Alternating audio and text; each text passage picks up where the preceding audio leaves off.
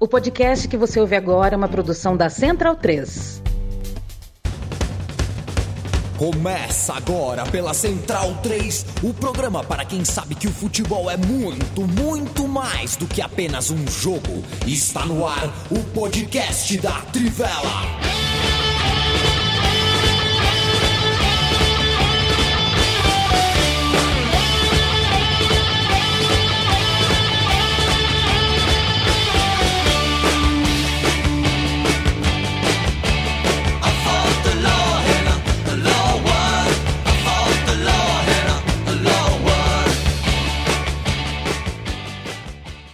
Bem-vindo, bem-vinda, amiga e amigo da Central 3 e da Trivela. Hoje é noite de dia 27 de janeiro de 2022. Eu me chamo Leandro Minha, estou ao lado de Leandro Stein, o meu xará Bruno Bonsante, Felipe Lobo e Loma Poronga, Matias Pinto e Subigoron.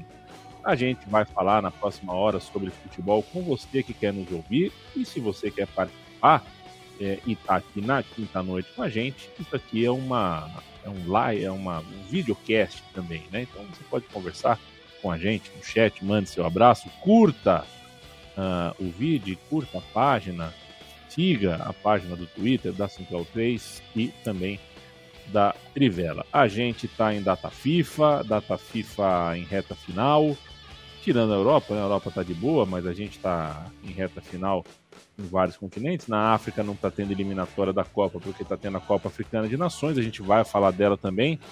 Muita camisa de seleção entrando em campo, não me conformo, Matias Pinto, que nesse momento a gente não vai poder falar muito de, de, de, Comebol, porque os jogos estão acontecendo enquanto a gente grava, né? Eu tô vendo o Uruguai jogar com uma camisa sem distintivo. É, é um insulto, né? Eu tô, é, assim, é um insulto. Um time com a história do Uruguai jogando com uma camisa branca, mais parece uma camisa de um voluntário de uma prova de ciclismo é, em Katmandu. É, faz parte da vida. Agora, eu fico doido, né, Matias? Já falei isso, falo isso sempre. Eliminatória da Comebol, eu fico louco porque eu torço para todas, eu quero todas na Copa. Então, cada gol eu comemoro, mas eu também lamento exceto uma seleção. Eu quero saber qual é a seleção que você menos torce, que você menos tem interesse de ver na Copa do Mundo. Boa noite. Da, da América do Sul? Isso. Quero te comprometer. Ah, é a Venezuela, porque a, a relação deles com o futebol é outra. É, não, não é uma paixão nacional, é mais localizada, né? principalmente ali no, no estado de Táchira, que faz fronteira com a Colômbia, talvez tem aí a influência. E apesar de ser a única que nunca disputou o Mundial, eu acho que não faz falta porque o futebol é, tem a concorrência muito forte, tanto do basquete, mas principalmente do beisebol. Então a Venezuela não. Acho que não, não, não faz falta para a Copa do Mundo. Tá bom. A seleção que eu menos gosto, mas é por causa de falta de serviços prestados quando vai para a Copa, né? É o Equador. Porque o Equador vai para a Copa. Eu ainda não vi um jogo gasto do Equador numa Copa do Mundo. Um jogo que você é, fala. São, são, três fases de grupos, nunca passou adiante, né? É, e uns joguinhos meio chinfrim, né? Um joguinho meio. Eu, consigo, eu dormi num jogo do Equador. Na... O único jogo que eu não vi até o fim de Copa do Mundo, acho que na vida, foi um jogo do Equador. Ah, Equador não, e Honduras. eu, pô, sabe? O Bruno Bonsante, eu vou te falar uma coisa, viu? Acabou agora há pouco Brasil 1, Equador 1. E a frase que foi na minha cabeça é o seguinte: é... tem um preço e às vezes o preço é caro. E a gente paga o preço por ter um futebol livre do gol impedido, né? É... Caramba, viu? O VAR às vezes cansa a nossa beleza. É. Corrige coisa.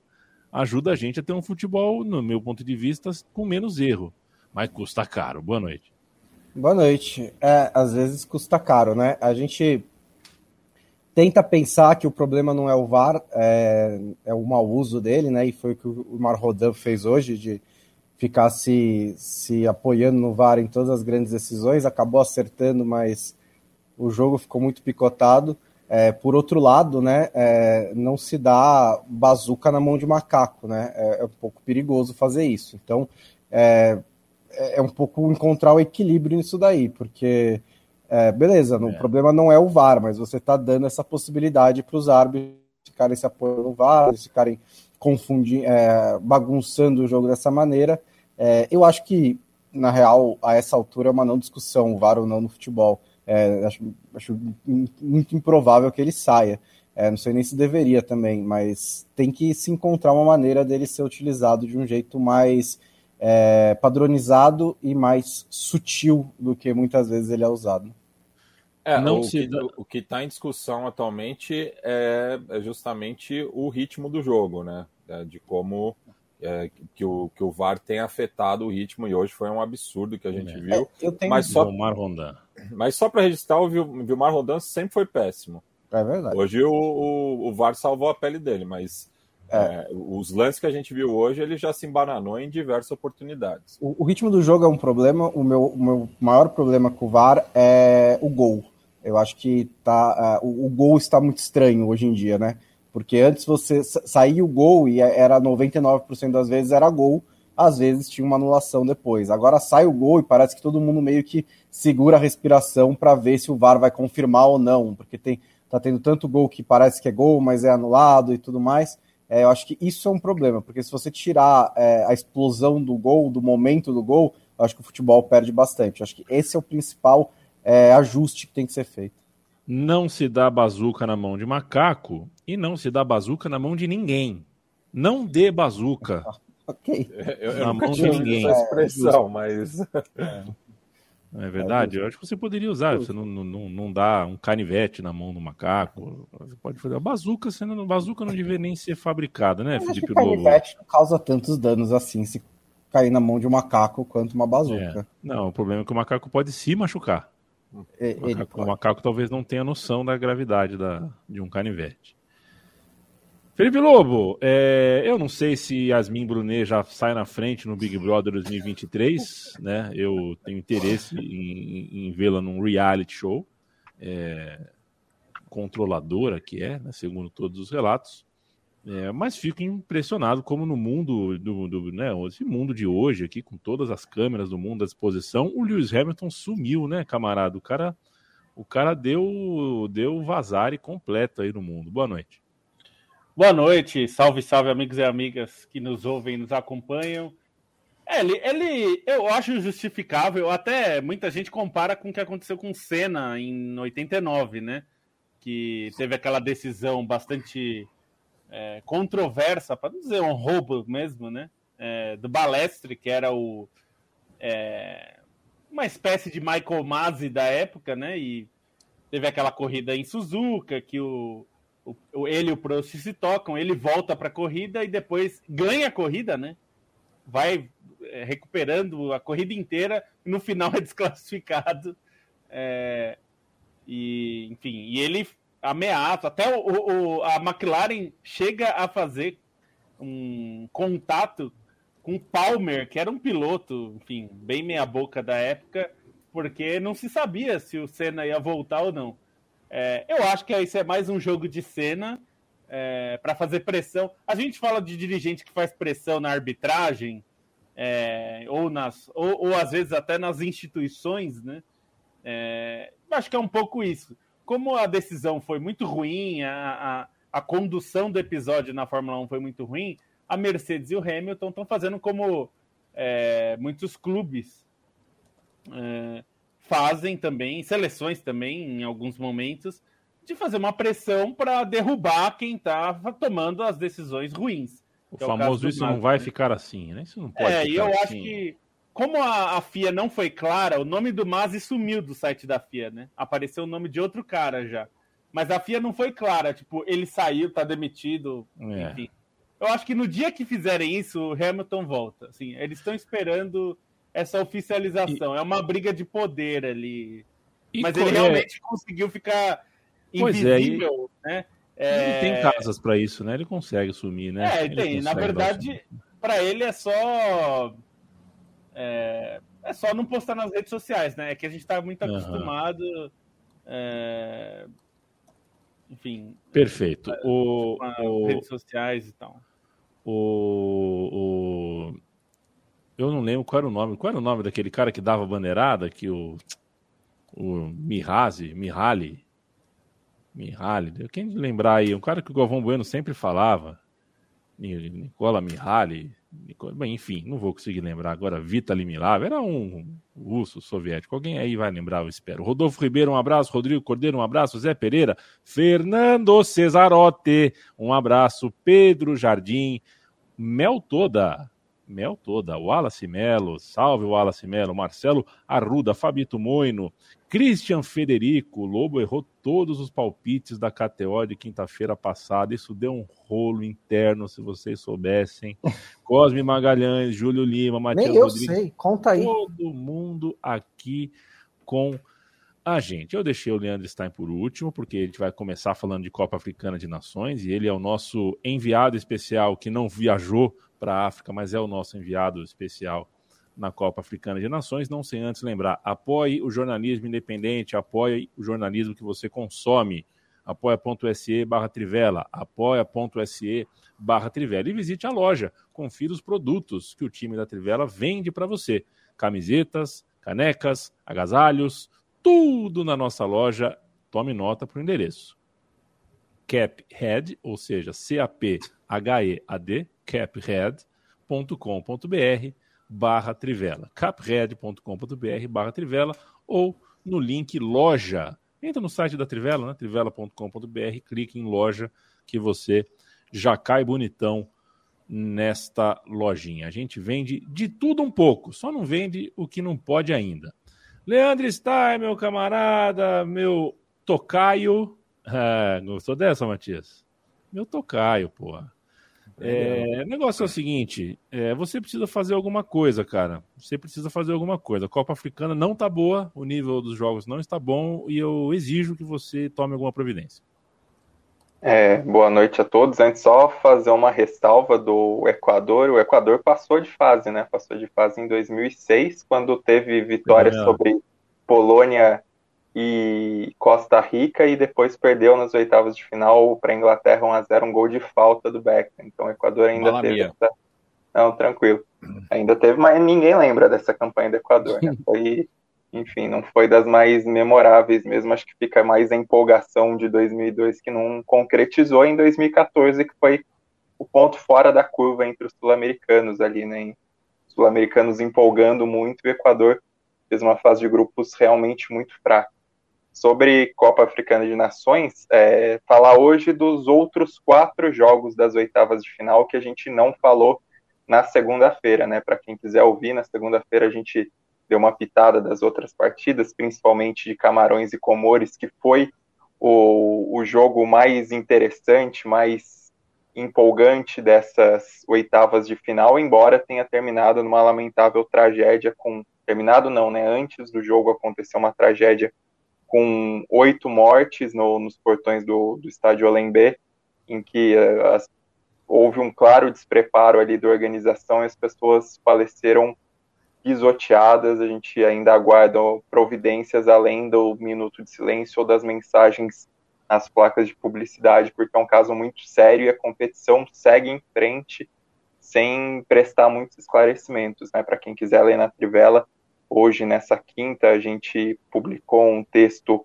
logo de manhã sobre o depoimento de uma, uma senhora que foi hospitalizada é, por, por ter sido pisoteada e é um negócio assustador, né? Um depoimento que ela deu para a BBC a gente traduziu e é algo que demanda apuração, demanda um tratamento muito mais sério da CAF, das autoridades camaronesas. Pode falar, Amy?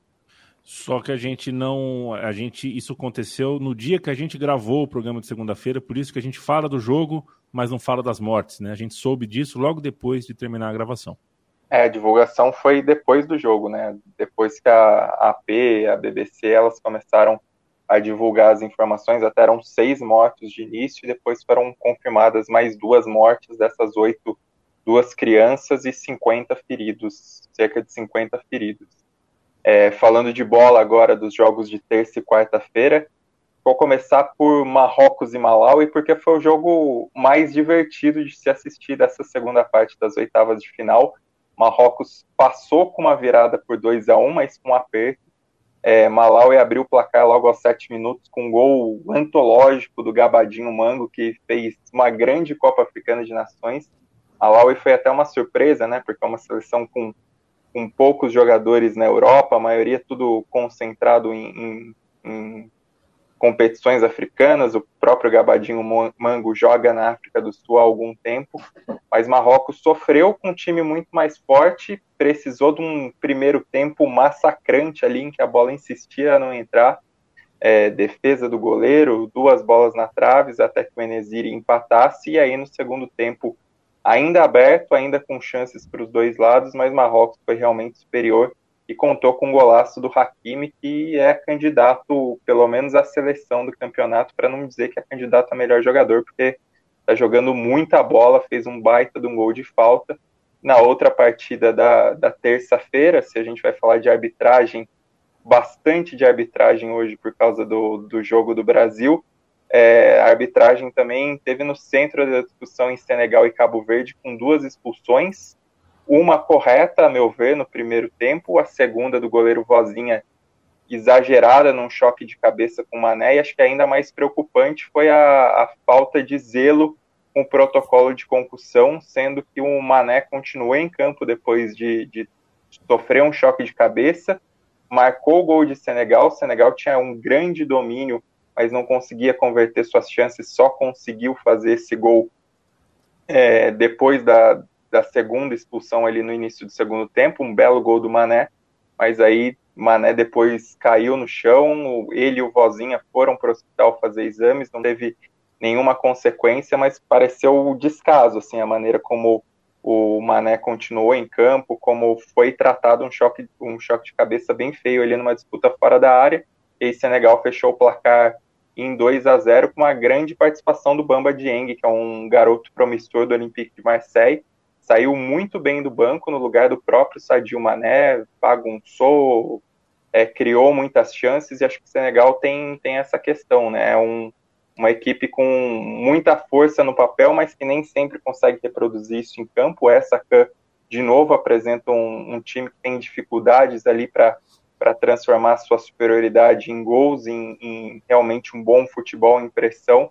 Mas nesse final do segundo tempo, com dois a mais, o Bamba Dieng ajudou a, a botar uma pimenta no jogo. E nas partidas de quarta-feira, muita expectativa para a Costa do Marfim e Egito primeiro tempo foi legal, teve bola no travessão do Egito, teve o Egito um pouco mais fechado, mas sendo mais direto no ataque, e a Costa do Marfim pondo uma pressão no campo ofensivo muito interessante, principalmente no começo do, do primeiro tempo e no fim do segundo tempo. É, foi um jogo que depois foi caindo de nível, né? A partir do cansaço. O Egito teve muitos problemas com lesão, acabou perdendo é, três jogadores por lesão, entre eles o goleiro Mohamed El Shenawi, que entrou, o goleiro reserva, o Abu Gabal, Mohamed Abu Gabal, e aí foi um jogo que foi perdendo ritmo, foi perdendo é, próprio, as próprias equipes pareciam meio tensas, o, a prorrogação foi um tanto quanto arrastada, mas aí nos pênaltis deu Egito, justamente com a, uma defesa do goleiro Abu Gabal num pênalti displicente do Eric Bailly, fez uma tá boa partida. sacanagem o Bailly. O Bailly tá de sacanagem. Pelo amor de Deus, virou o rosto na hora de chutar, praticamente recuou para o goleiro que ainda... Deu aquele saltinho desnecessário. Não, foi um negócio ridículo. E aí o Egito passou também, não é um time que apresenta um bom futebol, mas acho que em comparação com o que foi a fase de grupos esse jogo contra a Costa do Marfim foi até melhor que a média e acho que teve Salah fazendo, marcando o pênalti decisivo, Salah teve alguns bons lances no jogo, mas particularmente eu gostei do Trezeguet, que saiu muito bem do banco de reservas. E aí, só para fechar, porque não é, vai ter só, muita... Só um detalhe que é. É, esse duelo se tornou o mais disputado da história da CAN, e é o terceiro mata-mata entre Egito e Costa do Marfim, e a terceira vitória dos faraós nas penalidades, incluindo a final de 2006. Né? Então tem aí uma rivalidade grande dos elefantes em relação aos maiores campeões continentais. Não, é, é meio ridículo, assim, né? porque o Egito começou mu com muitas vitórias, Senegal só foi ganhar o primeiro jogo num, na, na de 90, que o Egito mandou um time cheio de jovens, porque já tinha conquistado a vaga na Copa, estava priorizando a Copa do Mundo. E aí depois, nesses anos recentes, foi uma freguesia danada, né? O último confronto ainda tinha sido a semifinal de 2008, com uma goleada por 4 a 1 do Egito. teve em 2006 a, a final que o Matias falou que teve um pênalti perdido pelo Drogba. Então é uma freguesia grande, até se esperava mais da Costa do Marfim, né? Assim, pela fase de grupos que fez, por ter um elenco bom, assim, bons jogadores na reserva, né? Você ter um luxo de tirar um Zaha do banco de reservas é, é, é, algo a mais nessa competição, mas não, não correspondeu nesse jogo ainda, fez acho que um jogo bom na medida do possível, mas faltou matar ali, faltou aproveitar um pouco melhor os momentos de, de pressão. E aí, para fechar, o, o, último jogo das oitavas de final, que foi horrível, para dizer o mínimo, a Liga Equatorial passaram por 0 a 0 um jogo que teve dois chutes no alvo em 120 minutos, para vocês terem uma ideia, então não tem basicamente nada para comentar. E nos pênaltis, Guiné Equatorial, que até achei que foi inferior com bola rolando, né? Mali teve mais chances perdidas, Guiné Equatorial acordou um pouquinho ali no fim do segundo tempo, teve um lance ou outro na prorrogação, mas não fez muita coisa. E aí, nos pênaltis, cobranças longas também, 16 chutes, a Guiné Equatorial acabou se classificando com duas defesas do goleiro Jesus Ovono, que atua no futebol espanhol. E aí, para falar das quartas de final, apenas pontuar. Nesse sábado a gente tem Gâmbia e Camarões, Burkina Faso e Tunísia. Acho que por equilíbrio chama mais atenção Burkina Faso e Tunísia mas Gâmbia é uma seleção que vem surpreendendo nessa CAN, vem se apresentando bem, acho que pode até complicar por Camarões, e Camarões chega um pouco embaixo depois do jogo meio bizarro contra Comores, né, em que não aproveitou todas as circunstâncias favoráveis, e aí no domingo a grande atração é Egito e Marrocos, um jogo de rivalidade ali no norte da África, Marrocos até apresentando é, mais futebol nessa competição, mas o Egito com um grande cartaz que se chama Mohamed Salah. E, e daí por... a, a, freguesia é egípcia, né? Porque são apenas é. três vitórias na história do confronto. É, vira, vira a mesa, embora Marrocos aí tenha uma seca considerável na CAN também, né? Tem é, desde 76.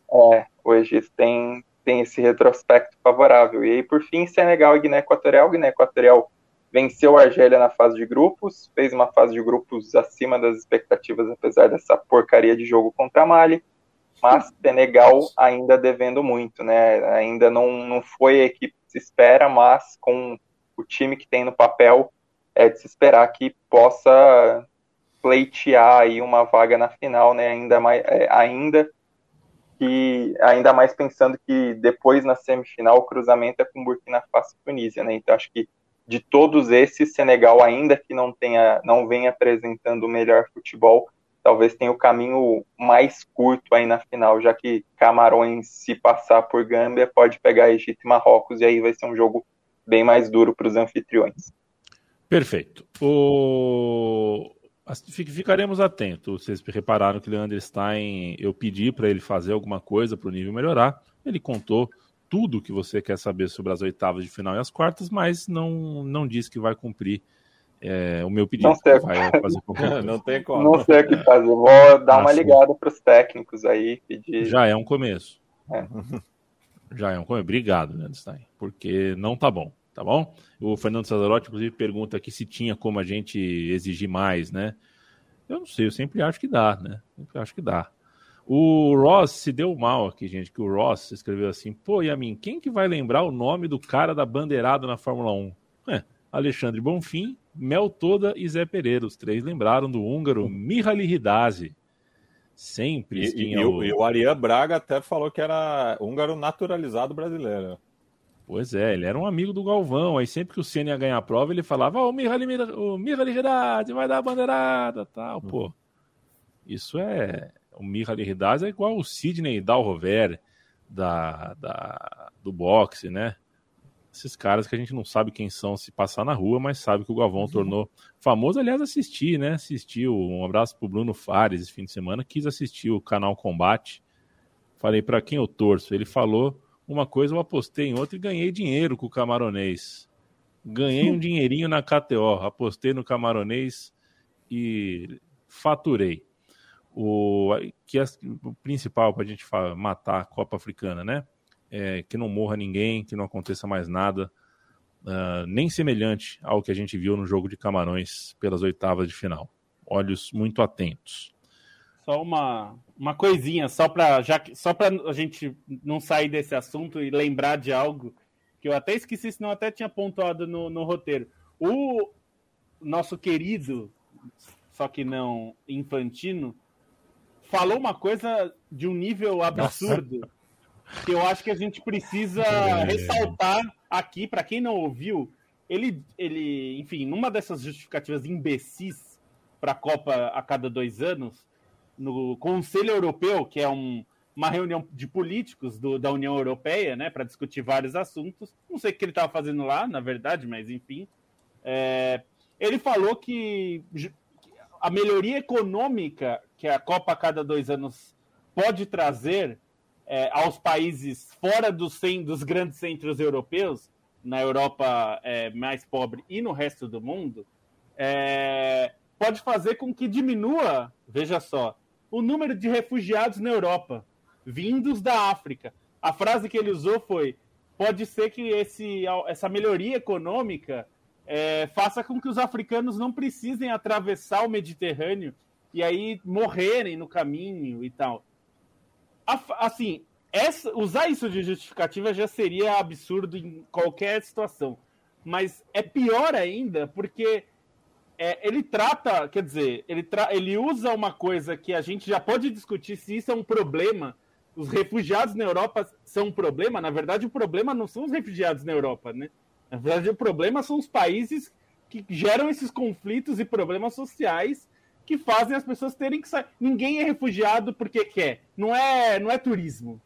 É, então, é tudo errado, assim. Ele é o presidente da FIFA. Esse tipo de fala, o Bertozzi escreveu na ESPN e eu concordo com ele. Esse é o tipo de fala que tinha que derrubar o cara. No dia seguinte, o cara tinha que ser destituído do posto de presidente da FIFA. Porque é o é. tipo de Mas coisa... é, a mesma FIFA que teve também Avelange, Blatter, Stanley sim, Ross, né? Então ele. Gente... ele... É só...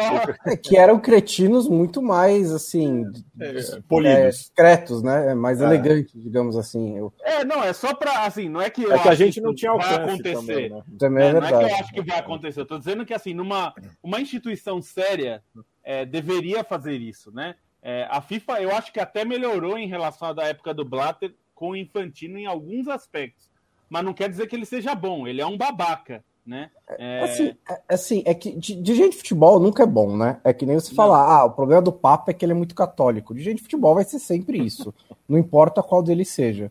É, eu também concordo que até a FIFA deu uma melhorada, também acho que o Seferin deu uma melhorada na UEFA, mas os dirigentes de futebol sempre vão ter os mesmos vícios, os mesmos problemas, porque faz parte do trabalho dele. Nesse caso, por exemplo, o Infantino está desesperadamente tentando fazer aprovar essa proposta que vai assegurar muito dinheiro para a FIFA e vai assegurar provavelmente o futuro político dele, porque se ele der Copa do Mundo para várias seleções que nunca disputaram a Copa do Mundo, que é o que ele já quer fazer, né, ampliando a Copa do Mundo, ainda se você amplia para 48 participantes, ainda coloca cada dois anos, sim, praticamente todo mundo vai jogar a Copa do Mundo. Então, é, de 32 e, e aí ele para 96 vagas. É, exatamente. E aí pronto, ótimo, todo mundo vai votar, é, a maioria dos, das federações votam no Infantino por causa disso. Então ele está desesperado nisso, porque acho que ele não imaginava que a resistência fosse tão grande, né, à Copa do Mundo a cada dois anos, mas é, tirando é, os países realmente nunca disputaram e tudo mais, é, entre o que é mais forte do futebol mundial, ninguém curtiu. Não, sem contar a premissa, além do, do social, que é o mais importante, mas a premissa é que Copa traz desenvolvimento econômico e social, né? Que, é, isso que nunca é verdade. Desenvolvimento é, econômico e é, social para alguém. Não, e assim, Eles ainda, ainda entendo, não é verdade também, mas quando o país cedia a Copa, nunca aconteceu, ok? Mas quando o país cedia a Copa, você ainda pode falar, ah, beleza, vai vir investimentos, vão fazer obras, etc, etc, etc. A, a, a realidade, a prática nunca é assim. Mas só disputar a Copa do Mundo nunca desenvolveu país nenhum.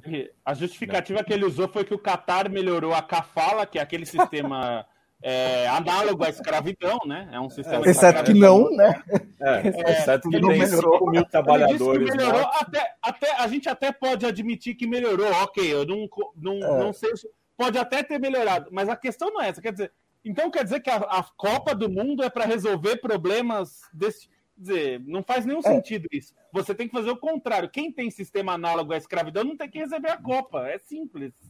É, assim, melhorou, mas continua tendo, né? Muitos trabalhadores que estão no Sim, sistema análogo ao Cafala. É. é. a mesma lógica, é a mesma lógica do Rubiales, o presidente da Federação Espanhola, que durante a Supercopa na Arábia Saudita usou como argumento que a ditadura franquista trouxe melhorias para o futebol espanhol. É, é esse o nível Deus dos dirigentes. É que essa, essa declaração não repercutiu, mas devia ser outra declaração também, que deveria provocar a queda. Exato. Aliás, por coincidência, e aí eu já aproveito até dou o gancho para o Yamin chamar o próximo assunto, né, o Newcastle foi fazer pré, eh, intertemporada na Arábia Saudita, né? E hoje os jogadores estavam é. lá no estádio vendo o jogo, Bonito, apesar né? de, de não haver nenhuma ligação entre o governo da Arábia Saudita não. e o consórcio que comprou Newcastle. Tá? A Premier League deixou isso bem claro, não tem nenhuma ligação. Os caras foram para a Arábia Saudita porque aleatoriamente uhum. olharam para o mapa, né, apontaram ali Arábia Saudita e aí aproveitaram para ver um jogo. Eu agradeço pelo gancho. A gente vai falar um pouquinho, tem que passar aqui pela eliminatória asiática, né? Não sei antes mandar um abraço para o Juliano Máximo, está aqui com a gente. O Bruno Neves chegou. O Rodrigo está impressionado aqui com a. É, o que o Infantino falou é coisa de louco. Olha, eu, eu tô. Aliás, ficou bonita de verde a Andressinha, viu? Muito bem-vinda, Andressinha. Fiquei muito feliz com essa informação. Eu ganhei hoje, chegou aqui em casa, é, tinta guache eu não sei o que fazer com a tinta guache. Pintar, então né? eu vou. Hã? Pintar, pintar alguma coisa, né? É, vou pintar. Não tem, então, outra, não tem outra função. Eu vou fazer então o seguinte. Uh... Vamos lá. Não gente. ao vivo. Aqui. Mas que lambança, hein, garotão? garotão. Não quis dizer ao vivo. Pra você que está nos ouvindo, Leandro e a mim, neste momento, Aqui. está pintando a testa com guache. É, a minha torcida. E sem nenhuma minha... lógica. Né? Não, não, não, não, tem uma lógica. o quê? De amarelo, azul e verde, é isso? É, verde, é a minha vermelho. torcida, é a minha torcida na Copa Africana de Nações. Verde, vermelho, amarelo. É. Camarões. Sou é, Camarões, cara. Ah.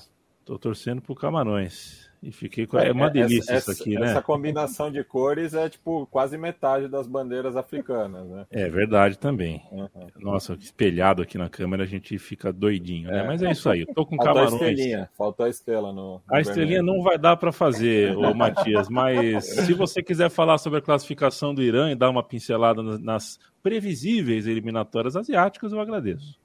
Totalmente, né? Porque a gente teve com, com a, essa rodada, né? Do, a sétima rodada da, da, das eliminatórias asiáticas, praticamente definiu os eliminados, né? Tirando a chave A que o, o Líbano é, e o Iraque ainda têm chances é, matemáticas, né? É, mas acho que não deve escapar essa vaga é, para a repescagem asiática. Lembrando, né, que a, a são dois hexagonais, o, os terceiros colocados disputam uma vaga para daí fazer a repescagem com uma seleção de uma outra confederação continental. Então, Irã garantiu a classificação antecipadamente, a Coreia do Sul está é, tá logo atrás com dois pontos, também deve é, se garantir matematicamente para o Catar, enquanto que no grupo B você tem ali o pelotão da frente com Arábia Saudita com 19 pontos, Japão com 15 e Austrália 14. É, o Oman, que tinha sido a grande surpresa né, no, no, começo das eliminatórias, já perdeu o fôlego né, com a derrota de hoje para a Arábia Saudita, que acabou, que se manteve na, na, na liderança. Então, é, deve ficar aí entre a, a, essas duas vagas entre as três seleções e acho difícil que a Austrália perca é, o, o, essa vaga, né? São nove pontos em disputa é, e a diferença é de sete. Então acho bem difícil é, que os australianos é, não cheguem pelo menos na repescagem. É, do, do Irã vale ressaltar, né? Como o time já tinha feito uma campanha fantástica nas eliminatórias passadas, pode até superar, tende a superar a pontuação, né, pelo que tem, eh, tem feito até agora com 19 pontos. As eliminatórias passadas foram 22 pontos, mas era um time com uma grande defesa do Carlos Queiroz, ainda mantém essa característica, mas acho que o Irã até chega um pouquinho mais forte por, seu, por ter os protagonistas um pouco mais cascudos, né? Considerando que o Taremi é, antes jogava no futebol local, agora atua no Porto, tem uma experiência interessante em Portugal, foi herói em Champions League. O Asmun mesmo é, é, ainda era uma promessa ali, né, de, de Rostov, de Rubin Kazan, e agora é um cara que é protagonista do campeonato russo com Zenit, já está acertado com o Bayer Leverkusen, vai chegar na Copa do Mundo depois do primeiro semestre na Bundesliga. Então, acho que o Irã tem um pouquinho mais de casca em relação a 2018. Lembrando que em 2018 o Irã fez um bom papel, né? Conseguiu ganhar de Marrocos, conseguiu empatar com Portugal, teve um desempenho razoável ali, embora um tenha mais legal. É, foi bem legal um mesmo. Acho legal. que os, os, quatro times ainda tiveram papéis interessantes, mesmo Marrocos ali teve, teve uma outra graça. E Irã vai para sua sétima Copa do Mundo, para é, sua sexta Copa do Mundo, para quinta nos últimos, nas últimas sete edições e a terceira consecutiva, né, desde 2014, quando teve aquele jogo bastante lembrado contra a Argentina aqui no Brasil, 2018 bom papel e acho que 2022 pode fazer de novo um bom papel, mas claro, depende muito de chaveamento, né? Não dá para cravar nada porque chaveamento na Copa do Mundo é, é fundamental, ainda mais para uma seleção mais fraca como o Irã, de um, de um centro mais de um fora da Europa e da América do Sul. Perfeito. O Stein, quem foi melhor, Caragunes ou Nicopolides? Acho que eu fico com o Nicopolides porque foi mais okay. importante em 2004 e teve uma carreira por clubes, acho que mais vitoriosa que o Caragunes, embora o Caragunes tenha jogado muito tempo em muitas competições na seleção grega, e minha camisa, no caso, tá com Samaras nas costas, o melhor pior jogador do mundo, né? E, aliás, nessa temporada caçando o link para a Copa Africana de Nações, eu não lembro qual, jogo, qual dos jogos que foi para prorrogação, que daí deu algum problema é, no servidor que eu estava assistindo, caiu num jogo do Ari Salônica e eu não entendendo nada, assim, até porque eles estavam literalmente falando em grego. Ô, Matias, você tá, tá bem hoje, hein, Matias? Você tá fazendo uma boa Pô, atuação do Matias hoje. Eu diria. Tá, em casa, ó. Tô, tô estreando a minha casa nova. É, é verdade, tá estreando a casa nova. E, e o amigo Odália de sempre. O, se um torcedor do Bahia, o cara torce pro Bahia, aí ele comemora a classificação do Oman para a Copa do Mundo. Não, deixa pra lá, essa piada vai ser ruim. Nossa. Eu tô sete ah, não, minutos atrasado. Não, eu ia perguntar se ele era um Oman da porra, mas é, ah. deixa pra lá. É hora do momento KTO, eu tô sete minutos atrasado aqui, eu não quero receber e-mail uh, reclamando por, por, parte da equipe da KTO, que é uma equipe que gosta muito da gente, mas a gente tem que cumprir o prometido. É no minuto 30, no meio do programa, ali na meiuca, a gente faz o momento KTO, e é sempre um grande prazer falar da KTO, porque a KTO ajuda o jornalismo independente e nos ajuda a manter a bagaça de pé funcionando e sempre crescendo. KTO.com, acesse KTO.com, inscreva-se, faça a sua primeira, seu primeiro depósito ali para começar a apostar. Ao fazer isso, você tem 20% de devolução uh, na sua primeira aposta. Portanto, uh, KTO.com, você tem esses 20% se colocar o cupom Trivela ao fazer a sua inscrição, o seu primeiro depósito. Toda quinta-feira a gente traz dicas. Semana passada o Felipe Lobo errou as três dicas, mas é, por uma estatística, já que ele é bom de, de, de palpite, a chance de agora ele redimir e acertar as três é muito grande. O Lobo vai dar três dicas, o Bonsante vai dar três dicas para você apostar na KTO e você certamente ganhará dinheiro se seguir o que eles têm para dizer. É contigo, Lobo. Você também pode apostar contra o que eu falar e também pode ganhar dinheiro, né? Vai saber. É, é, você pode, você vai se divertir de qualquer jeito, porque se eu erro e você, né, e você acerta, você tem motivo para me zoar, então também Tinha o técnico, o Javier Clemente, antes da Copa de 98, coitado, o Matias já ouviu essa história 20 vezes. Ele falou antes da Mas Copa. Mas antes você falava que era o Vicente Del Bosque. É, é você um dia, um dia cismou com isso. Era o Javier Clemente. Ele falou: Eu não aposto na minha seleção na Copa do Mundo, porque se eu perder a Copa, eu ganhei a aposta. É contigo, Lobo. Nossa senhora, mas isso é eticamente problemático demais.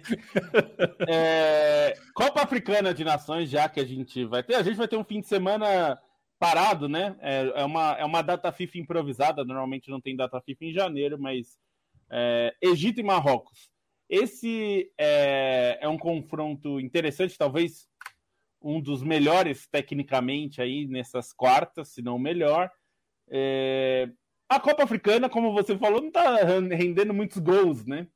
É, mas, assim, aqui é uma aposta conservadora. Assim, é, é, Marrocos é um bom time, é um time ofensivo. Egito é um time melhor do que jogou contra Costa do Marfim, né? Embora o jogo não tenha sido propriamente horroroso, como foi o outro 0 a 0 né? Mas é, Egito e Marrocos, mais de um gol e meio, 1,69. Outro jogo que também vai entrar nessa, nessa semana: Senegal e Guiné Equatorial. Nesse caso, aposta seca em Senegal, 1,60. É, Guiné Equatorial é um bom time, tem feito uma boa campanha, mas Senegal é uma das favoritas, é a seleção mais bem ranqueada entre os africanos é, no ranking da FIFA, né, no caso. E Argentina e Colômbia, ah, essa vitória de Senegal 1,60. Argentina e Colômbia, eliminatórias da Copa, vai ser na, na, no começo da semana que vem. É, vitória da Argentina está pagando muito bem para um jogo que a Argentina está em casa. A Argentina está jogando em casa, vitória da Argentina 2,08. É uma cotação bem boa para uma vitória em casa da Argentina, sendo que a Colômbia, não é que a Colômbia está jogando uma grande bola também, né? Então, fica aí essas três. Talvez eu erre as três, talvez acerte as três. Bruno Bonsante, é contigo a Colômbia não ganha pelas eliminatórias faz uma carinha já, né? É... Ganhar da Argentina na Argentina? Exatamente. É por isso que também está na minha lista aqui a vitória da Argentina, lá na KTO 2.08. É, a minha dica de Copa Africana de Nações é a classificação da Tunísia, que pega Burkina Faso.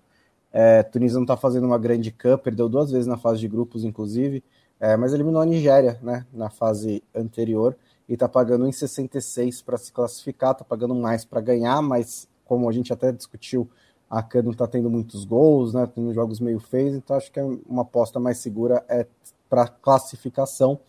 E a minha terceira dica é na segunda divisão inglesa, o Derby County do Wayne Rooney vai pegar o Birmingham. O Birmingham não ganha fora de casa a, desde outubro e o Derby County está numa recuperação bem boa.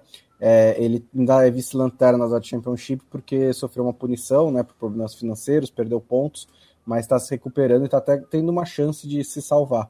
É, e jogando em casa, eu peguei o famoso lá, o empate devolve a aposta a 1,60. Então, se empatar, a aposta volta. Se o Derby County ganhar do, do Birmingham, é, você leva 1,60 de cotação. Sorria, Matias. Gol do Uruguai. KTO.com. É... Diga lá, Lobo. Não, lembrar que o Derby County, que é um clube empresa, tomou 12 pontos na fuça porque entrou, que eles chamam lá de administration, aqui seria mais ou menos recuperação judicial, é, equivale. Assim, a gente pode ver, caminhar para o clube empresa, as pessoas sempre pensam no cenário mais bonito, mas tem o cenário feio, que é o Derby County tomando 12 pontos na fuça. Aqui a gente não tem essa definição, mas pode ter clube em recuperação judicial em algum momento. Não é toda clube empresa que vai ser feliz e bem sucedido, né? Até é. porque é. a iniciativa privada, embora muita gente acredite que é super bem gerido, gestão é com a iniciativa privada, como se não tivesse empresa mal gerida por é. empresário picareta, né? É verdade, Lubito. Isso é muito importante. Um beijo por Lan Simões. Espero que esteja se alimentando bem e dormindo corretamente, porque esse, esse tá tomando pancada, como diria Vanderlei Luxemburgo. Deixa eu acabar o Mechan, né? Um abraço a todo o time da KTO, KTO.com, as melhores cotações, cotações muito boas, equipe de suporte 24 horas no ar e um lugar onde você pode se divertir e ganhar um din-din e aposte com responsabilidade. Isso não é para ser uh, tudo ou nada, é para você apostar só aquilo que você pode gastar. Seleção brasileira, gente. Vamos falar um pouquinho de seleção brasileira? Eu quero cinco minutos de seleção brasileira, tá? Quem começa? Acho até demais. Um a um contra o Equador, um jogo horroroso. O não e jogo, né? Porque e o primeiro jogo votado. da e o primeiro jogo da história do futebol em que um goleiro foi expulso duas vezes e não não, e não foi. É, é, acho que tem um, um aspecto. Primeiro, é, um dos principais testes que o Tite ia fazer morreu nas primeiras substituição quando o Emerson Royal é, foi expulso. Aliás, Emerson Royal, que expulsão imbecil, né? Assim, pouco, foi pouco inteligente. Tomou um cartão. Ah, eu acho que até o primeiro cartão é contestável, mas é um cartão que é muito comum de ser dado. E no segundo cartão, um lance bobo. Não precisava, uma bola. Enfim. E aí tomou o cartão no primeiro tempo, foi expulso. Não, e, e, logo após a expulsão do Domingues, né? Tipo, faltou. É, então. Logo... Né? E, e aí, porque aí depois o pessoal fica, mas convoca o Daniel Alves? pois é, mas o Emerson Royal, a chance que ele tem, ele faz essa bobagem, agora não vai jogar o próximo jogo, e eu diria que ele complicou muito as chances dele de ir à Copa. E, e aí o Daniel Alves entrou e foi melhor. É, foi, é, foi bem. É virado para a Lua, né? O Daniel é, Alves é virado para a Lua, né? Ele é, ele é, bom lateral, assim, ele tá jogando com 38 anos porque, infelizmente, a nossa safra de laterais é muito ruim.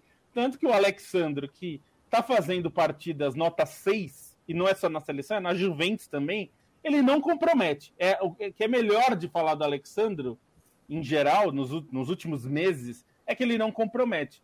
E, mas, mas o acaba comprometeu, por exemplo. No caso, no caso da seleção brasileira também acaba é, matando as ações pela esquerda, né? Que é onde estava o Vini Júnior, que nem apareceu hoje no jogo porque não era municiado, né? O jogo pendeu muito mais para a direita.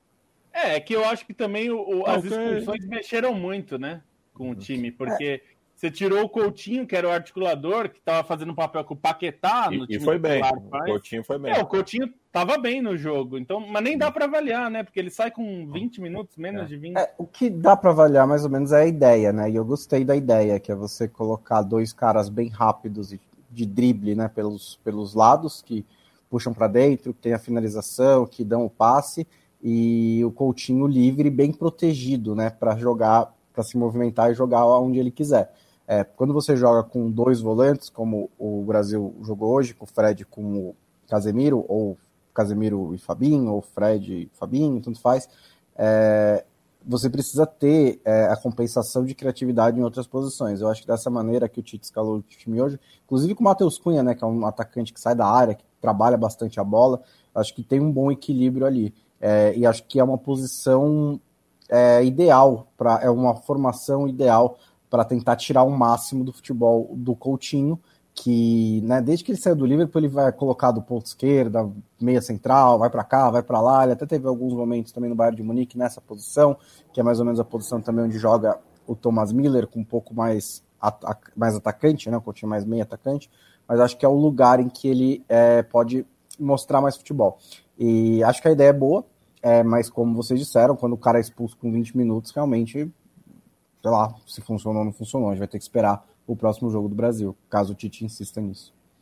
É, só discordo um pouquinho do Daniel Alves, acho que ele foi mal. Achei que ele errou muito na defesa. Assim, não, não gostei da atuação dele, mas acho que é, o Brasil tem esse problema nas laterais, né? É difícil achar alguém confiável, é difícil, enfim, ter alguém com sequência. Vai ser o problema para a Copa do Mundo. Acho que o problema maior são as laterais. Enquanto teve um mínimo de jogo, né, antes de começar a maluquice, acho que o que deu um pouquinho certo para o Brasil foram algumas bolas longas lançadas, que o gol, de certa maneira, nasce assim, né, um lançamento do Thiago Silva para o Vinícius Júnior, que acaba gerando o escanteio, ganhando escanteio na ponta esquerda. Teve ainda o lançamento para o próprio Matheus Cunha no lance da, da expulsão do Domingues, mas foi um Brasil que depois disso estava totalmente desconexo, né? Parecia que a, as jogadas ali, quando o Brasil conseguia dar um chute a gol, conseguia criar alguma coisa, era por iniciativa de dois ou três, não que tivesse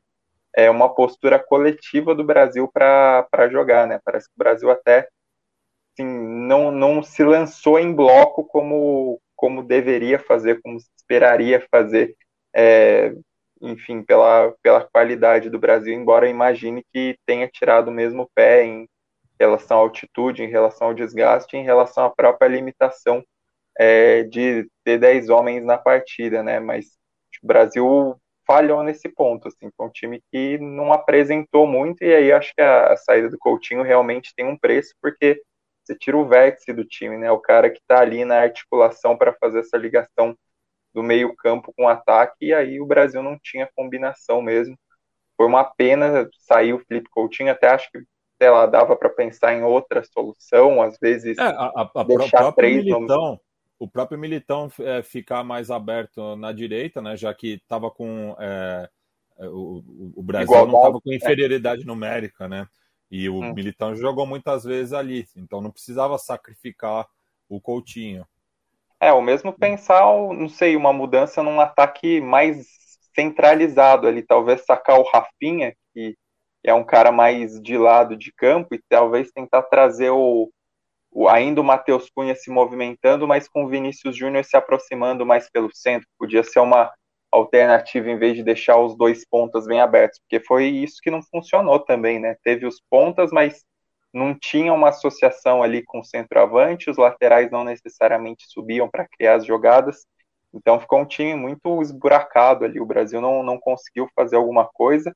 A defesa achei que muitas vezes ficou exposto ali, e mesmo no final do jogo, né? O, o Equador me pareceu satisfeito com o empate, que já é muito bom para as circunstâncias dele na tabela, né? Abrindo sete pontos na zona de classificação nesse ah, início tá de rodada. classificado, né? É, então já era, já era bem favorável o empate. O Brasil não também não tinha muito interesse, interesse no jogo, mas o, o Equador, quando chegava ali no finalzinho, quando resolveu dar uma acordadinha, que foi quando teve o lance do, do pênalti anulado, do pênalti cancelado, né, do segundo pênalti cancelado, Brasil estava muito exposto ainda. Achei que as laterais ali estavam expostas, mesmo as alterações do Brasil não fizeram muito efeito, né? Foi um pouco troca de seis por meia dúzia ali, então acho que é difícil tirar qualquer coisa desse jogo do Brasil pelas circunstâncias, mas também porque o time não aconteceu mesmo dentro das limitações, né? É, acho que tem duas coisas que o Tite é cobrado para testar, e eu acho que ele deveria testar mesmo. Uma delas é isso que vocês falaram, o Militão poderia ser usado é, como alternativa na lateral, né? E aí teria, é, você poderia ter Militão, é, Thiago Silva e Marquinhos e mais o lateral, enfim, você poderia ter essa alternativa e ou jogar mesmo com linha de três atrás, né? Uma linha defensiva com três e aí tentar usar de outro jeito é, o time. Eu acho que são alternativas que ele poderia testar, sim, considerando. Claro, nesse jogo não, é, não dava para fazer isso depois da expulsão, ficou muito bagunçado. Mas eu acho que é, é uma alternativa que ele pode, e eu acho que até deve testar, é, talvez não para usar como saída na Copa, mas como uma alternativa, porque o que a gente viu em 2018 era um time que sabia muito bem o que tinha que fazer mas se não desse certo, não sabia é, como sair disso, né? Não, não tinha um plano alternativo. Não só para trocar de jogadores, o Tite não trocou, mas também não parecia saber jogar de outro jeito, ou ter uma alternativa de jogo. E acho que essa é uma questão que tem que ter. Talvez não vá sair jogando com três zagueiros na Copa, mas você testa e de repente, se as coisas não estão funcionando na Copa, você tem essa carta na manga, ou Militão na direita, ou os três zagueiros, enfim. É algo que dá para testar. E muita gente reclamou da convocação do Coutinho, eu entendo, é, ele não está bem mesmo, mas essa é uma posição difícil, né? Ele sofreu muito para achar o Paquetá, então acho que ele deveria, inclusive, já que ele convocou, pro, no próximo jogo ele tem que jogar de novo com o Coutinho. E por mais que muita gente fique esperneando aí, uma loucura, tal, porque Brasil tudo é absurdo. Mas assim, ele levou, tem que pôr para jogar, porque ele não, não deu para testar, né? Não dá para não convocar e falar, não deu, puxa, que azar. E, e, e, o Coutinho era importante para o esquema do Tite sim, no, no ciclo anterior, né? Então ele já te, ele tem confiança no atleta que é, é, se transferiu, né? Está buscando novos ares para chegar bem no, no Qatar. E ele teve bons Bom, momentos em 2018. Né? É que a galera acha que convocação é eleição de jogador do mês, né? É. é tipo, ah, na convocação de outubro tem que ser os melhores jogadores de outubro. E não é assim. É formação de time. E poderia Seleção testar brasileira... o Arana como titular também, que ele, ele pôs é, pouco é. o Arana. Seleção brasileira que agora recebe o Paraguai na terça-feira. O Paraguai, que nesse momento perde para o Uruguai, pode chegar uh, no Brasil sem poder mais perder nenhum ponto. É. Aliás, se quiser sonhar com o título. Para dizer é, que eu não, a, não critiquei. Se a Colômbia ou o Peru ganharem, né, jogam amanhã, é, se um dos dois ganharem, vão para 20. Então o Paraguai ficaria a sete pontos, a, a seis pontos do Uruguai, né, que é, seria ultrapassado por uma dessas seleções. E a é Argentina já está vencendo o Chile por 1 a 0 o gol do Di Maria. Felipe Desidério, o Tite poderia fazer mais do que ter. É, o Daniel Alves, eu, quando eu falei aqui que ele é virado para a lua, né? Que qual é a chance, né? Qual é a chance dele entrar no primeiro tempo num jogo desse? O cara, a bola gosta do cara também. Tem umas coisas que acontecem que.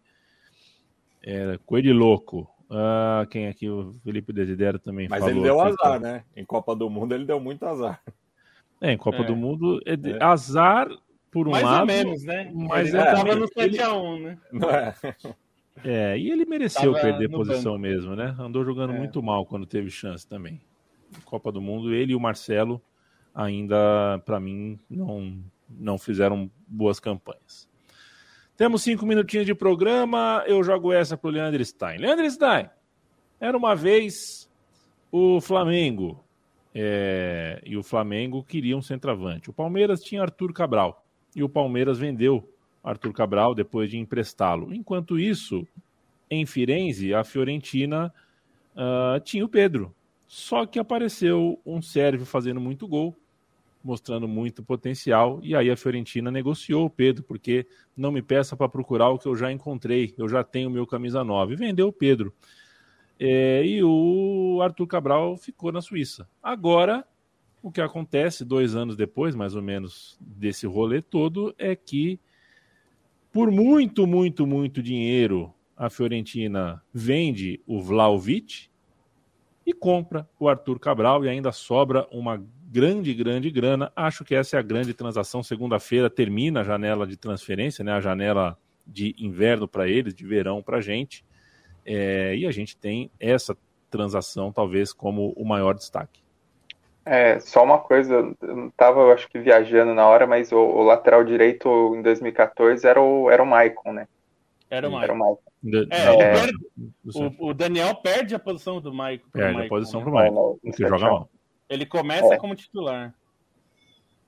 Ah, eu acho que dessa transferência fica uma decepção enorme da torcida da Fiorentina, né? Porque perde mais um craque para a Juventus, assim, é um ídolo momentâneo da torcida, quebrou recorde de gols em um ano depois do que já tinha acontecido com o Baggio é, ali na virada dos anos 80 para os anos 90, o que aconteceu mais recentemente com o Chiesa, né, que não, não teve muito tanto essa fricção quanto acho que essa escolha do Vlahovic que escolheu não, não renovar o contrário, não renovar o contrato, mas agora para não perder dinheiro ele pega e indica a Juventus, né, mesmo tendo outras possibilidades, mesmo tendo o Arsenal no par, então fica uma decepção da torcida da Fiorentina, já até levou faixas racistas que não são justificáveis para atacar o jogador, vai ter uma, uma Eu revolta. Eu imagino o termo que eles utilizaram. É, usaram zíngaro, né? Que é, é cigano. Cigano, né? É. E, enfim, é um cara que acho que não tem dúvida dos, dúvidas do talento dele. O desempenho da Fiorentina essa temporada, brigando para voltar para as Copas Europeias depois de cinco anos, depende muito dos gols do Vlahovic, né? Um cara que, que vai chegar bem na Copa do Mundo, ainda mais considerando é, o potencial que a Sérvia tem aí, que já exibiu nas eliminatórias, e o Arthur Cabral acho que aproveita também o momento dele, né? Porque o início de temporada do Arthur Cabral é muito bom, artilheiro no, no base, do Basel no Campeonato Suíço, vem de uma boa conference, já vinha de uma boa temporada com o Basel, né? Uma, uma afirmação. Então, acho que é uma troca aí. A Fiorentina não ia conseguir segurar o Vlahovic e ia ganhar muito dinheiro eu acho que até é uma boa aposta no Arthur Cabral, considerando que ele vem fazendo no Basel, algo que chama atenção além dessa questão de Palmeiras e Flamengo levantada, que o a gente, o empresário do Vlahovic, vai ganhar mais dinheiro na transferência do que vai custar o Arthur Cabral, né? O agente vai ganhar 18 milhões e o Arthur Cabral é avaliado em 16 milhões de euros.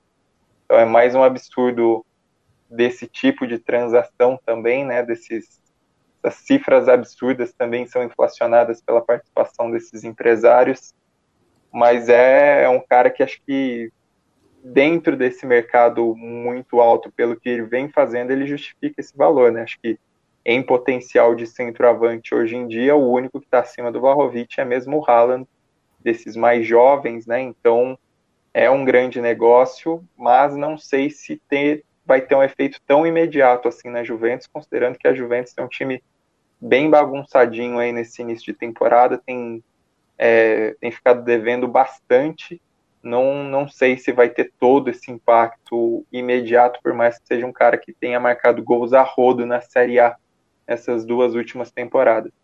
E é uma loucura que pode desencadear a cadeia, né? Que aí é Vlaovic indo para a Juventus, ainda não está confirmado, mas tudo indica. O Arthur Cabral para a Fiorentina. E pode ser que a ida do Vlaovic libere o Morata, que está forçando para ir para o Barcelona. Que eu não sei o que quer fazer com o Morata, e nem com a Dama Traoré, que parece que ah, tudo indica que vai ser contratado pelo Barcelona também. É uma dessas histórias aí. O Adama Traoré é muito bom jogador para a Premier League, rápido, forte, mas não tem nada a ver com o estilo que o Xavi diz que defende, né? Que é posse de bola, aquela posse de bola que eu e o Matias, a gente até fica meio bravo. Mas é. A retranca ofensiva. É, a retranca ofensiva. Eu não sei o que ele vai fazer. O Adama Traoré é um cara veloz, muito veloz e muito forte não tem nada a ver com o estilo de posse de bola, né? Não sei o que o Xavi quer com ele. É. Eu acho que a... é, mas o critério, o critério tá fazendo falta no Campinu faz tempo, né? É. Mas encontraram dinheiro, né? Porque de repente o, o, time que, né, seis meses atrás não podia pagar o maior jogador da sua história, é, agora tá fazendo várias contratações aí. Assim, são algumas reposições, né? O Ferran A Juventus Torres, também, hein, Bonsa? 70 milhões, também. tirou é. não sei de onde. É, assim, assim, é que a questão assim, beleza, o Ferran Torres chega pro lugar do Agüero, abriu espaço na folha salarial, mas ainda precisou pagar pelo Ferran Torres. O Adam Traoré chega por empréstimo com opção de compra, pro lugar provavelmente do Dembélé que tá de saída. É, mas está se falando do Haaland, está se falando do Morata. Todos esses negócios, eles, eles envolvem algum tipo de pagamento, eles envolvem salário. Assim, é, é, alguns são melhores do que os outros, mas ainda é um. De repente, o Barcelona está fazendo várias contratações no momento em que se parecia que ia ser um, uma temporada principalmente de baixo.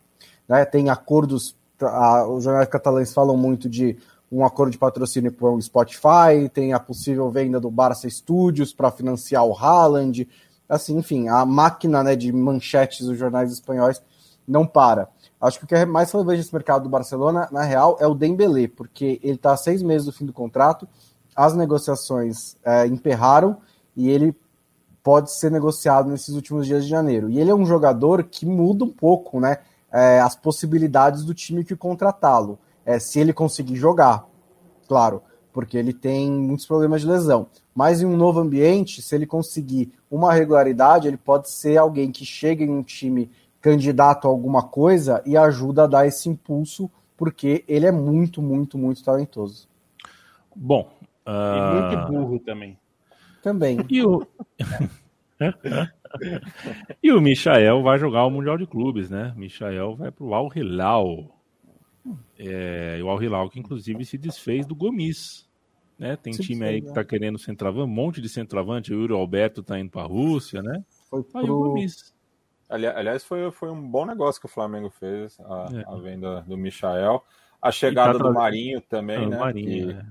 Daí tem que ver como que vai ser o, o, a, o, o, ego no vestiário, né? Porque o Marinho sai da Vila Belmiro muito por conta disso, né? De que estava pensando que era maior que o Santos, enfim, e foi. É...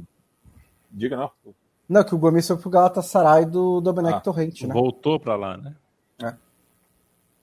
O Marinho que é, é, é coerente, né? O Marinho sai de Santos para morar no Rio de Janeiro é, é coerente.